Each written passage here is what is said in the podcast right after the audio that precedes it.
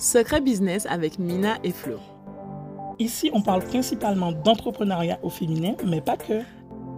Notre objectif, t'aider à avoir un business qui prospère aligné avec tes valeurs, mais par-dessus tout de kiffer ta rêve de Gold Boss des îles ou d'ailleurs. Embarque-toi pour un voyage business avec deux femmes entrepreneurs des îles authentiques, pétillantes et, un, petit peu déjantées sur les bords.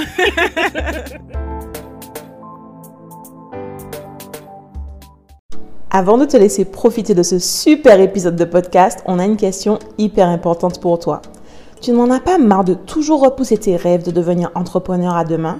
Alors oui, c'est sympa de remplir tes cahiers avec plein de notes de toutes tes idées ou encore de penser à ton futur empire le soir juste avant de te coucher.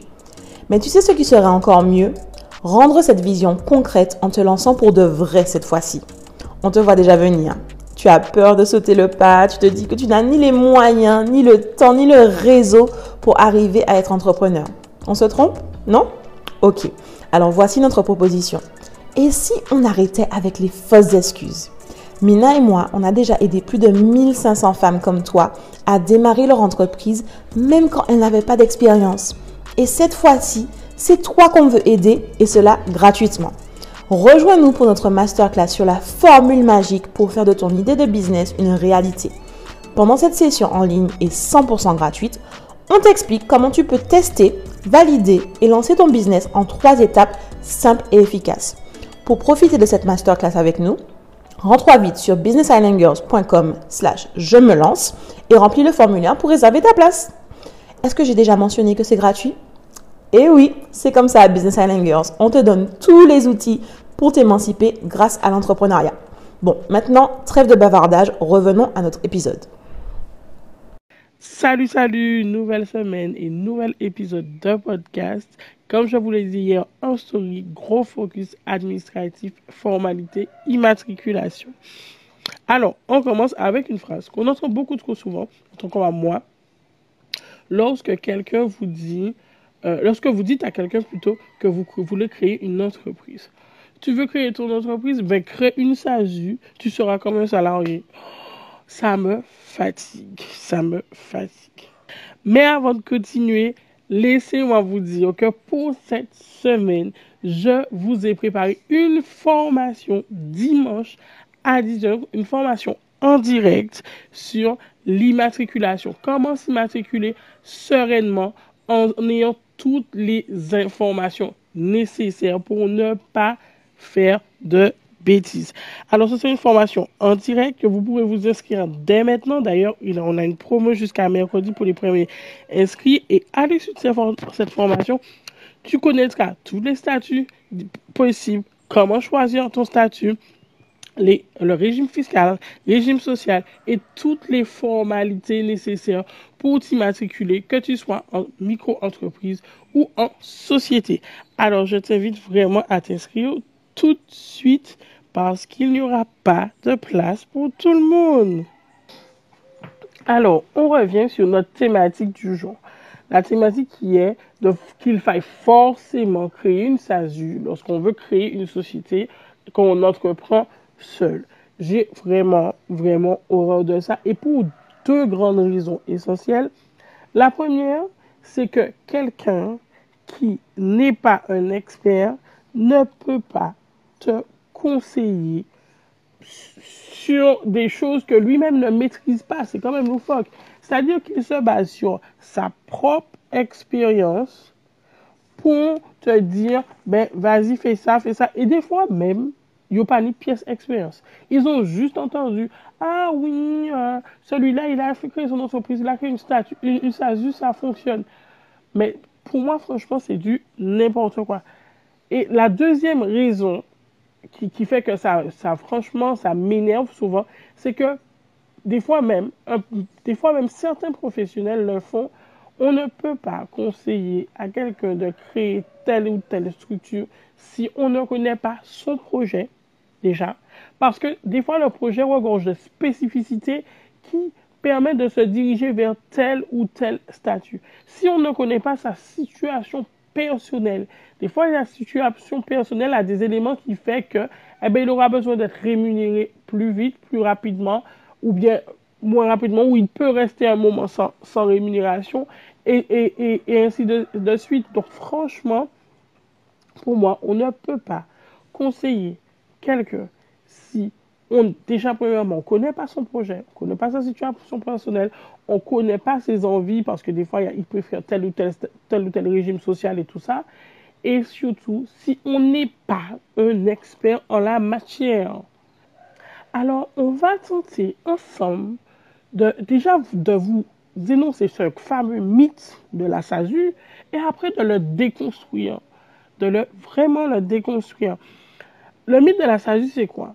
C'est qu'on a la possibilité d'être entrepreneur hein, et de pouvoir avoir une fiche de paie comme un salarié pour pouvoir bien jouir d'une retraite comme un salarié.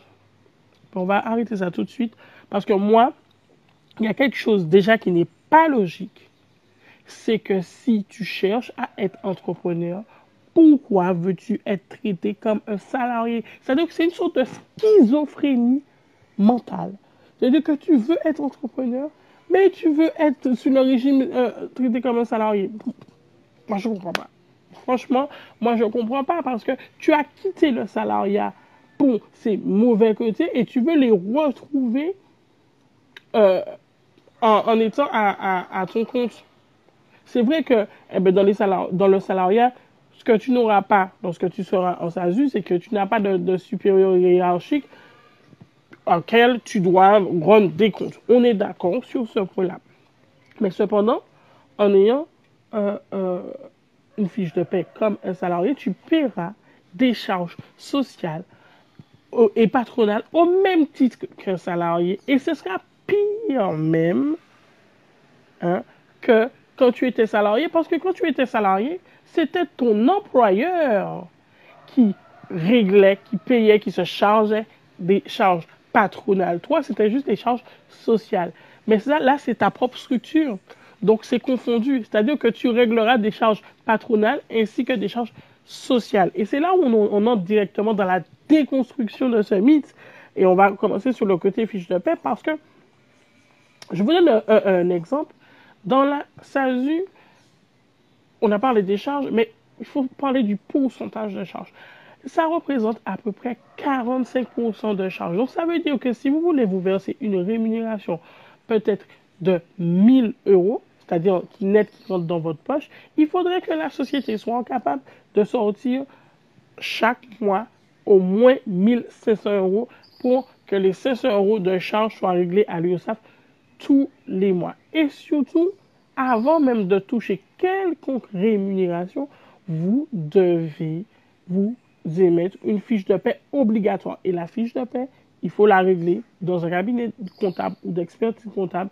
Et en moyenne, on tourne sur un tarif entre 20 et 25 euros chaque mois. Donc, c'est vrai que c'est qu'au départ, comme ça, moi, je trouve que ça, ça peut être très, très, très lourd. On continue sur le troisième point de cette déconstruction. Je pense que je vais rappeler les deux premiers. Le, premier était pourquoi veux-tu être un entrepreneur, mais tout en, en, étant traité comme un salarié? La schizophrénie, vraiment. Le deuxième, c'était la fiche de paix et les conséquences des charges que représentent les charges patronales et salariales lorsque c'est ta propre structure. C'est quand même lourd. Et on continue sur le système de retraite. C'est vrai qu'à l'époque, euh, on avait cette, on va dire, cette notion dans la société de se dire qu'on travaille un moment pour une retraite. Mais je pense que on s'en rend tous compte que même quand on est salarié, que ce système ne fonctionne plus. Le système de retraite est obsolète. Franchement. Donc, à quoi ça sert de te dire que tu vas supporter des charges euh, social supplémentaire pour espérer avoir une retraite que tu n'auras peut-être pas parce que ce système-là ne fonctionne plus et que dans 5-10 ans, je pense qu'il devra disparaître parce que maintenant on nous dit que, que, pour avoir une retraite potable, il faut aller jusqu'à 65-67 ans. Moi, le plus logique, ce serait de changer peut-être de statut et de pouvoir cotiser toi-même pour ta propre retraite. C'est-à-dire que tu prends cette rémunération-là et tu la mets sur un plan d'épargne retraite c'est beaucoup plus simple. Et là, c'est beaucoup plus sûr que tu puisses profiter de cette retraite-là. C'est-à-dire que quand tu choisis on va dire, un autre régime social, tu auras peut-être moins de charges sociales, mais à ce moment-là, tu prends par exemple euh, la même quantité, te dis, bon, tu te dis que tu as 500 euros de charges sociales tous les mois, tu prends les vraies charges sociales, et puis les peut-être 100, 200, 300 euros qui te restera, tu le mets sur un plan d'épargne retraite. Si c'est la retraite qui, qui, fait que tu veux, que tu veuilles vraiment absolument ce statut, je pense que là, tu as plus de garantie de te dire qu'à la fin, tu auras une retraite, alors que là, on est dans un système où peut-être que dans 5 ans, on nous dira, bon, il faut aller jusqu'à 80 ans, et tu pourras jamais, c'est impossible. Voilà. Et le dernier point de la déconstruction de ce mythe, c'est que dans les deux cas, c'est-à-dire que tu choisisses la SASU, et pourquoi la SASU Parce que c'est le régime vraiment, le régime social qui est mis en avant, qui est le régime des assimilés salariés. Et euh, on en parlera justement lors de la formation euh, de dimanche. Mais que tu choisisses celui-là ou l'autre, dans tous les cas, tu n'auras pas de chômage. Si demain matin tu décides de fermer ton entreprise, euh, ce qui arrive et que c'est pas pas pas un échec pour autant, c'est pas quelque chose de mal pour autant. Ben, dans les deux cas, tu n'auras pas de chômage. Donc pourquoi supporter autant de charges? Voilà. Après, néanmoins, euh, choisir la SASU peut être une astuce en attendant euh, de pouvoir se verser une rémunération. Si tu sais que tu peux tenir un, deux ans sans te verser de rémunération, ben, ça peut être intéressant de choisir la SASU. Comme ça, tu ne débourseras aucune charge sociale tant que tu ne seras pas versé de salaire. Et au moment où tu sais que ton entreprise peut te faire euh, vivre, eh ben, tu bascules vers une autre forme. Ça peut être une stratégie qui peut engendrer peut-être des frais parce qu'il faudra rechanger de forme, mais ça peut tout de même être une stratégie. Donc j'espère vraiment que tu auras compris l'enjeu euh, d'opter pour une, une SASU ou pas. Je ne sais pas pourquoi je veux dire une statue, mais euh, tu auras compris l'enjeu d'opter pour une SASU ou pas. C'était Secret Business avec Mina et Flo. On espère vraiment que cet épisode t'aura aidé à avancer dans ta vie de femme entrepreneur et que tu y vois plus clair. Du coup, si tu as kiffé notre podcast, n'hésite pas à t'abonner, à nous laisser 5 étoiles et à nous partager ton avis en commentaire. Ah oui, avant de partir, à Business Island Girls, ça nous tient vraiment à cœur qu'on puisse toutes s'élever ensemble. Alors n'hésite pas à partager cet épisode aux girl boss de ton entourage. À, très, vite.